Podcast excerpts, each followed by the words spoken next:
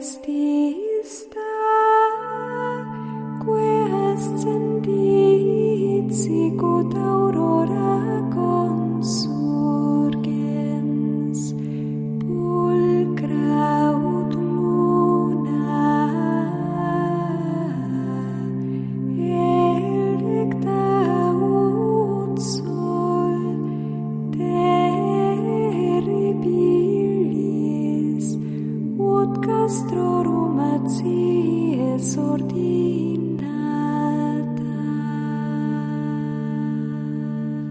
Comienza Sor Ángela María, Madre y Maestra, dirigido por el Padre Sebastián Moreno.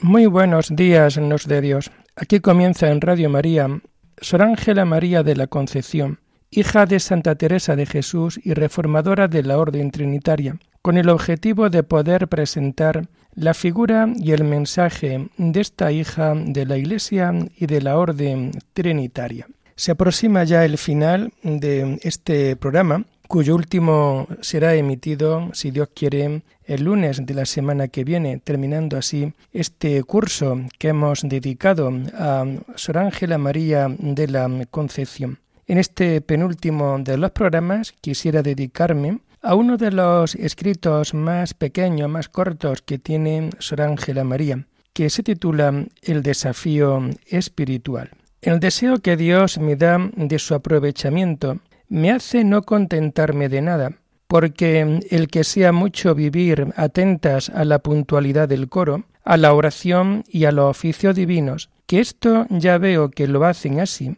y que no será bueno mandarles más de lo que hacen, consideremos nuestra gran obligación para que con la emulación del ejercicio de las santas virtudes obligáramos a Dios a que, movido de su piedad, perdone nuestras faltas y nos envíe al Espíritu Santo, para que alumbre, vivifique y encienda nuestras almas. Les quiero hacer una exhortación por escrito para que la tengan mejor en la memoria y por consiguiente en la voluntad. Miro pues, hermanas mías, a vuestras caridades como palomas en el palomar del Señor, y yo, aunque soy el cuervo entre vuestras caridades, la deseo en el nido de aquel divino costado, para que por él entren a gozar de la bienaventuranza. Y esta vida la promete su majestad a los que le son fieles, pues un alma con su total negación que vive solo en este divino querer, goza en esta vida mortal las primicias de la vida eterna que le espera. Les he dicho, hijas mías, que la virtud no consiste en el mucho obrar, sino en que todo lo que hagamos sea como debe hacerse. Así, todo lo que hagamos que sea con una voluntad pura, que es lo que agrada mucho al Señor. Y por el Señor os pido que observéis lo que en este escrito os digo, pues aunque sea con defectos, estos hay que suplirlos. Ansío con todas mis fuerzas verlas unidas con nuestro esposo del cielo. Y como sois palomas, las quiero enseñar a volar. Y como hacen las madres de las palomitas cuando son recién nacidas, ya saben que sus criaturas hijas tienen alas, y yo quisiera que esas alas para volar a Dios no les falten, pues sin estas alas no podríamos salir del nido para volar, ni tampoco volver a él con seguridad. La primera ala tiene que ser la humildad, como base y fundamento del edificio espiritual. La segunda ala tiene que ser la negación, pues renunciando a nuestra propia voluntad, nuestro vuelo a Dios será más veloz y sin peligro, y no debemos olvidar que el Señor nos da a todos la sala de la gracia para que acertemos a cumplir nuestra vocación y seguir sus consejos. Es de precepto ser buenas cristianas y buenas religiosas, pues nos comprometimos a serlo desde el día de nuestra profesión. Es de obligación seguir los consejos evangélicos y los ejemplos de los santos en la observancia de la mayor perfección a la que el Señor nos llama, en tan santo estado como nos ha puesto. Y como a los preceptos y obligaciones estamos obligadas, es necesario buscar los medios para conseguir los fines, y no despreciar los medios que hoy nos da el Señor con el triunfo de su resurrección, con que nos abre las puertas del cielo, y así nos facilita la entrada por medio de sus merecimientos, en los que hemos de esperar la venida del Espíritu Santo, y de ellos que nos comunique sus divinos dones. Vamos a comenzar con las palomas, y las vamos a poner de ejemplo. Ya saben ustedes cómo están las palomas en el palomar. Lo primero es que nacen sin pelo, y cuando les nace es tan malo que hasta que no lo desechen o muden, no son hábiles para nada. Después han de criar un pelo nuevo de mejor calidad y condición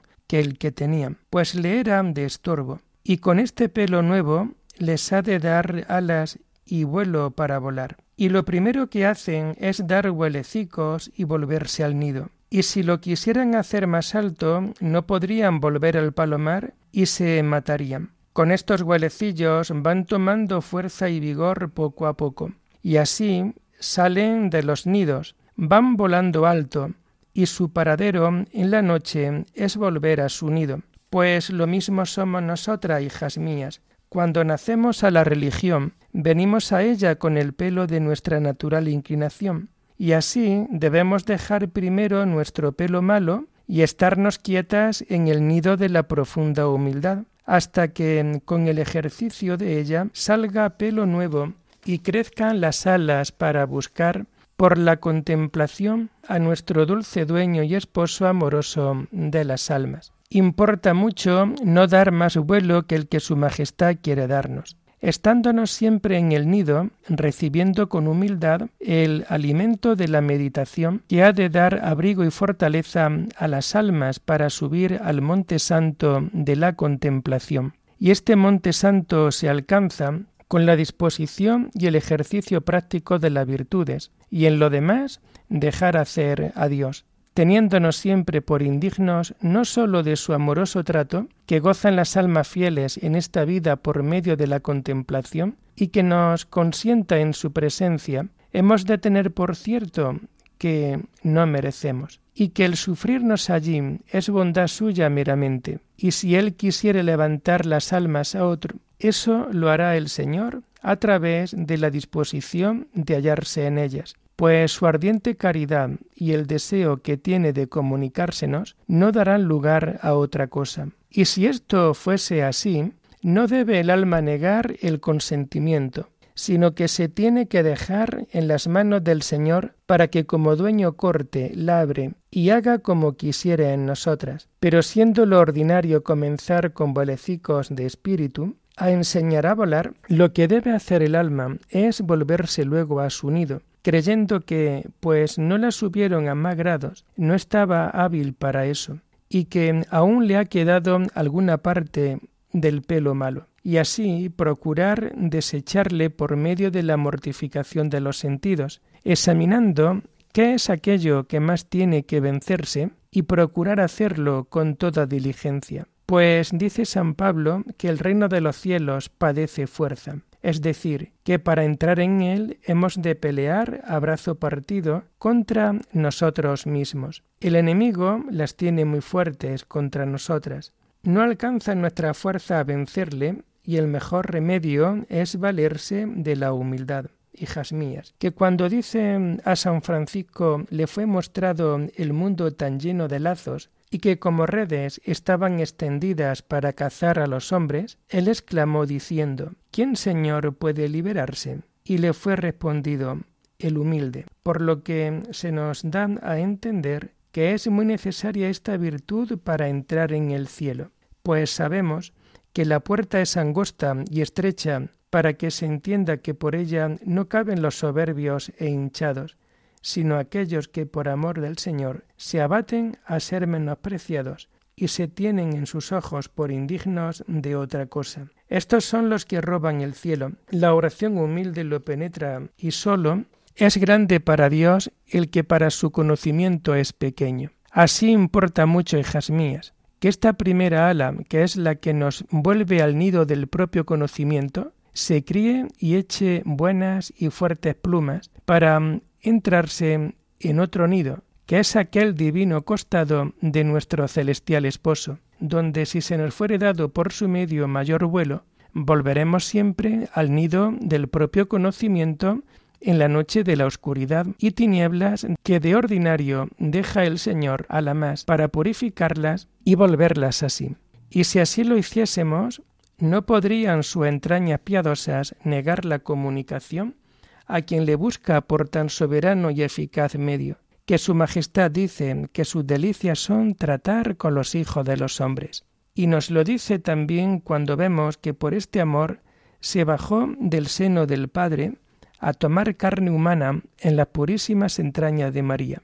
Nos lo dice cuando vemos que, habiendo sido tan mal correspondido a tantas fineces, después de redimirnos, no contento con esto, para subir a los cielos y quedarse con nosotros, instituyó este maravilloso sacramento, donde se nos da vivo con la misma realidad que está en los cielos, aunque allí se nos representa muerto. Y volviendo a la otra ala sin la cual, así como las alas con una sola estuvieran más imposibilitadas de volar que no teniendo ninguna, así nosotras sin la de la negación de la propia voluntad. Y sin esta no puede haber humildad, con que son muy conjuntas una y otra de su naturaleza estas dos soberanas virtudes, pues ¿quién puede practicar la de la humildad sin la de la negación? ¿Y quién la negación sin la humildad? Nadie. Así que importa mucho el ejercicio de entre ambas. Y hablando ahora de la segunda, de la negación, presuponiendo nuestra obligación de guardar los mandamientos y de seguir los consejos divinos, que es lo que nos obliga a nuestro estado, digo que esta negación, hijas mías, para ser perfecta ha de ser de todo en todo, porque si se reserva algo de propio juicio, no será perfecta. Bueno será vencerse en algo, pero perfección no se llama la que no es en todo. Así en la vida espiritual, si vemos un alma ejercitada en la mortificación exterior, decimos, bueno es, pero falta a lo mejor la mortificación interior. También podemos ver a personas que se ejercitan en la mortificación exterior e interior, pero con algún nacimiento a sus dictámenes, y decimos, cierto que si no tuviera tal defecto era perfecta, pero no se puede decir que lo es mientras no se vence en aquello. Y así pues mi deseo es que deben tener la mayor perfección.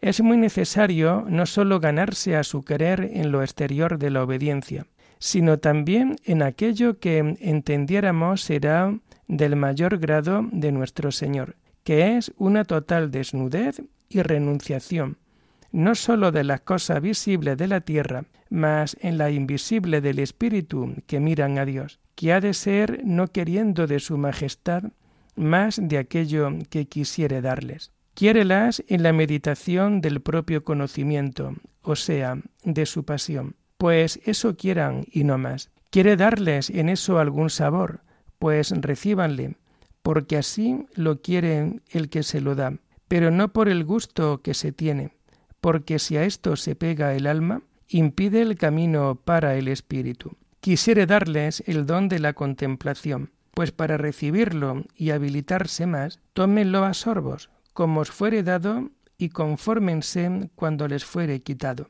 Con lo que les he dicho en la primera ala, volviéndose al nido del propio conocimiento, que haciéndolo así el Señor que lo ve todo y penetra en lo más íntimo de los corazones, se dará por muy pagado, y si les conviene, hallándolas desnudas, las vestirá de su gracia y adornará de sus dones, advirtiendo que para todo conviene guardar mucho el corazón en silencio, porque escrito está que en el mucho hablar no faltará pecado, y de que de cualquier palabra ociosa darán cuenta los hombres en el día del juicio. Y San Bernardo dice, donde no hay silencio, vana es la religión. Y es sentencia del Espíritu Santo que en el silencio y la esperanza será nuestra fortaleza, y por el consiguiente debemos temer lo contrario. La caridad es la reina de todas las virtudes, y las exhorto a ella teniéndola una con otras, como los apóstoles lo observaron a imitación de su divino Maestro y nuestro esposo Jesús. amándose entre sí todas en Dios, para que por medio de esta santa virtud, tantas veces encomendada de nuestro Redentor a ellos y a nosotras en ellas, merecer viniese sobre ellos el Espíritu Santo, para que así venga sobre nuestras almas, que abundando en sus dones, merezcamos por medio de ellos gozar la bienaventuranza, donde le alabaremos con los justos por toda la eternidad. Amén, amén, amén. ¿Quién más santa desea vuestras caridades? Ángela María de la Concepción. O igni spiritus paracliti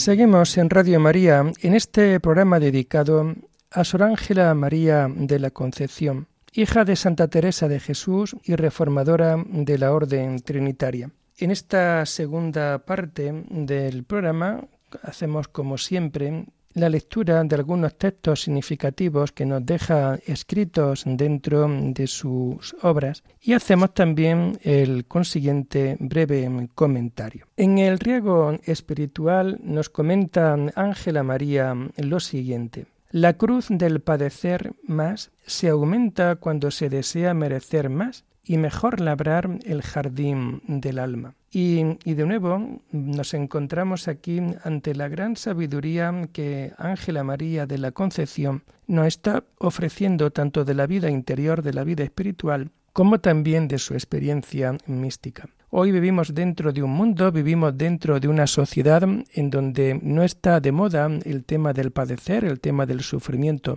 Todo lo contrario. Hoy se valora todo aquello que cuanto menos cueste, cuanto menos haya que padecer por conseguirlo, pues así mejor. Hoy nos encontramos como Ángela María nos invita a que si nosotros queremos de verdad poder trabajar nuestro jardín del alma, nuestra vida interior, lo hemos de hacer precisamente con la cruz del padecer, porque en la medida en que nosotros padecemos la cruz, más se aumenta ese deseo de merecer más y mejor el jardín del alma, es decir, mucho más nuestra alma va a ir revistiéndose por completo de la gran voluntad de Dios dentro de nuestra vida. También en el riego espiritual para nuevas plantas nos comenta, de ninguna manera hagan diligencias, por muy santas que les parezcan, para pedir al Señor las baje de la cruz que padecen. Pidan solo fuerzas. O dicho también de otra manera, Ángela María nos está invitando a nunca huir de la cruz que el Señor nos está ofreciendo, que el Señor nos está poniendo. Nunca podemos olvidar que si tienes una cruz es precisamente porque la puedes llevar. El Señor no nos va a colocar una cruz que sea imposible de llevar para cada uno de nosotros. De ahí la importancia en siempre de nunca bajarse de la cruz. Tampoco Jesús, cuando estaba siendo crucificado, tampoco huyó y tampoco se bajó de la cruz, aunque realmente también sintiera la invitación de aquel ladrón que murió junto a él. Por ello, nosotros nunca hacer diligencias, por muy santa que nos parezcan, para pedir al Señor que nos baje de la cruz, sino solamente tenemos que pedirle la fuerza. La fuerza para que con su gracia podamos aguantarla, para que con su gracia podamos llegar siempre al buen puerto de la salvación. También en el riego espiritual para las nuevas plantas, Ángela María nos comenta, Nada, hermanas, nos cause admiración, pues como el fuego al oro purifica, así prueba su majestad a los que elige para suyos. Y de nuevo, en nuestro camino de seguimiento de Cristo, en nuestro camino de seguimiento al Señor, todo esto lo tenemos también que vivir así. Es decir, nunca admirarnos de nada. Nada, hermanas, nos cause admiración en, en nada. Es decir, siempre nuestra vida normal, siempre nuestra vida natural. Pues como el fuego al oro purifica, y nos pone siempre este gran ejemplo, como el oro es siempre purificado al fuego, así también el Señor nos va a purificar precisamente a aquellos que elige para suyos, a aquellos que elige para mayor gloria siempre de su vida y de su iglesia.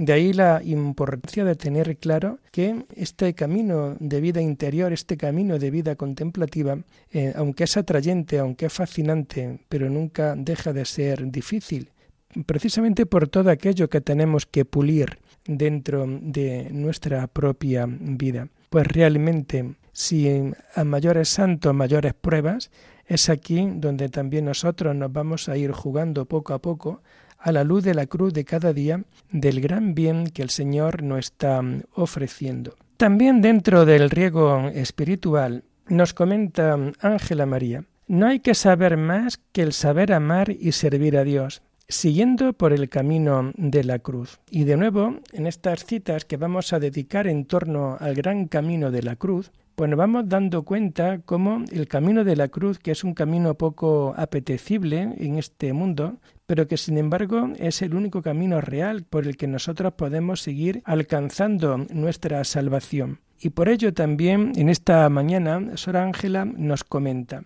no hay que saber más que el saber amar y servir a Dios amar y servir. Ahí nos encontramos la esencia de la vida. Es lo más importante que nosotros podemos hacer dentro de la vida contemplativa. Amar al hermano, servir al hermano, amar también a Dios y servir a Dios. Pero esto siempre hecho desde el camino de la cruz, y podríamos decir siempre para poder entrar a través de la puerta estrecha, en donde los soberbios, en donde los arrogantes no tienen cabida para pasar a través de esta vida realmente pequeña, de esta vida realmente sencilla. También dentro del riego espiritual nos comenta Ángela María, ha de tener entendido toda criatura que no nació a esta vida para gozar de descanso, sino para vivir con mucho trabajo y fatiga. Y creo que esta cita pues viene bastante bien,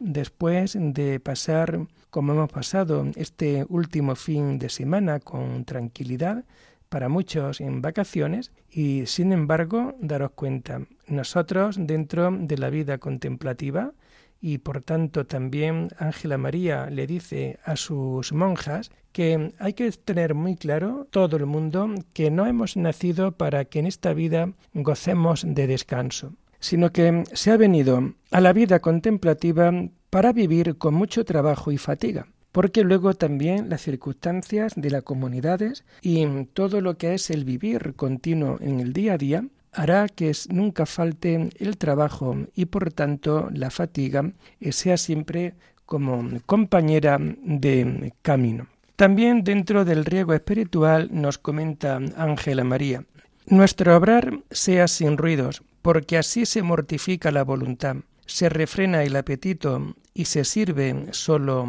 a Dios. De nuevo, la gran experiencia de vida que Ángela María nos viene también a ofrecer. Nuestro obrar sea sin ruidos. Hay personas que le gustan sentirse realmente admiradas y de alguna manera aduladas cuando hacen alguna cosa dentro de la vida creyente, dentro de la vida de fe, en cualquier oficio. Y sin embargo, hoy Ángela María a lo que nos está invitando es a todo lo contrario, que nuestro obrar sea sin ruidos, es decir, saber trabajar las cosas sin que nadie, a ser posible, se entere de la situación. Trabajar sin ruidos, pasando realmente desapercibidos. Trabajar, en definitiva, sin ruido, que no es ni más ni menos que decir al final, siervo inútil somos, hemos hecho aquello que teníamos que hacer. Y nos comenta, porque así se mortifica la voluntad. Hacer las cosas solamente por Dios, no hacer las cosas para ser vistos por los hombres. Cuando hacemos las cosas realmente por Dios, mortificamos la voluntad,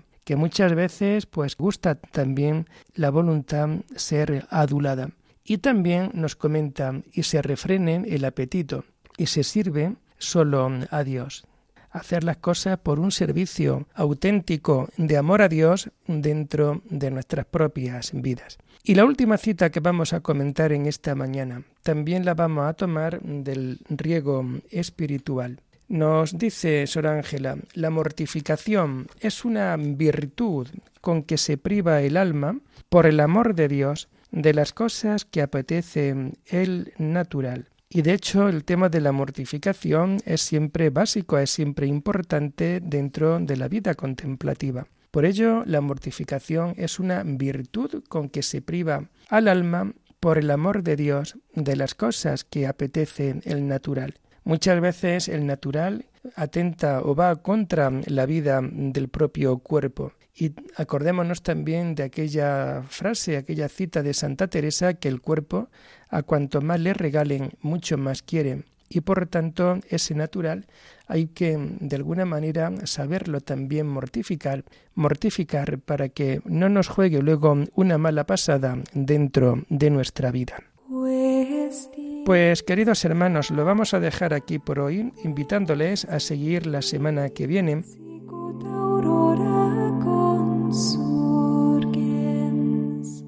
Hasta la próxima semana, si Dios quiere, alabada sea la Santísima Trinidad, sea por siempre bendita y alabada.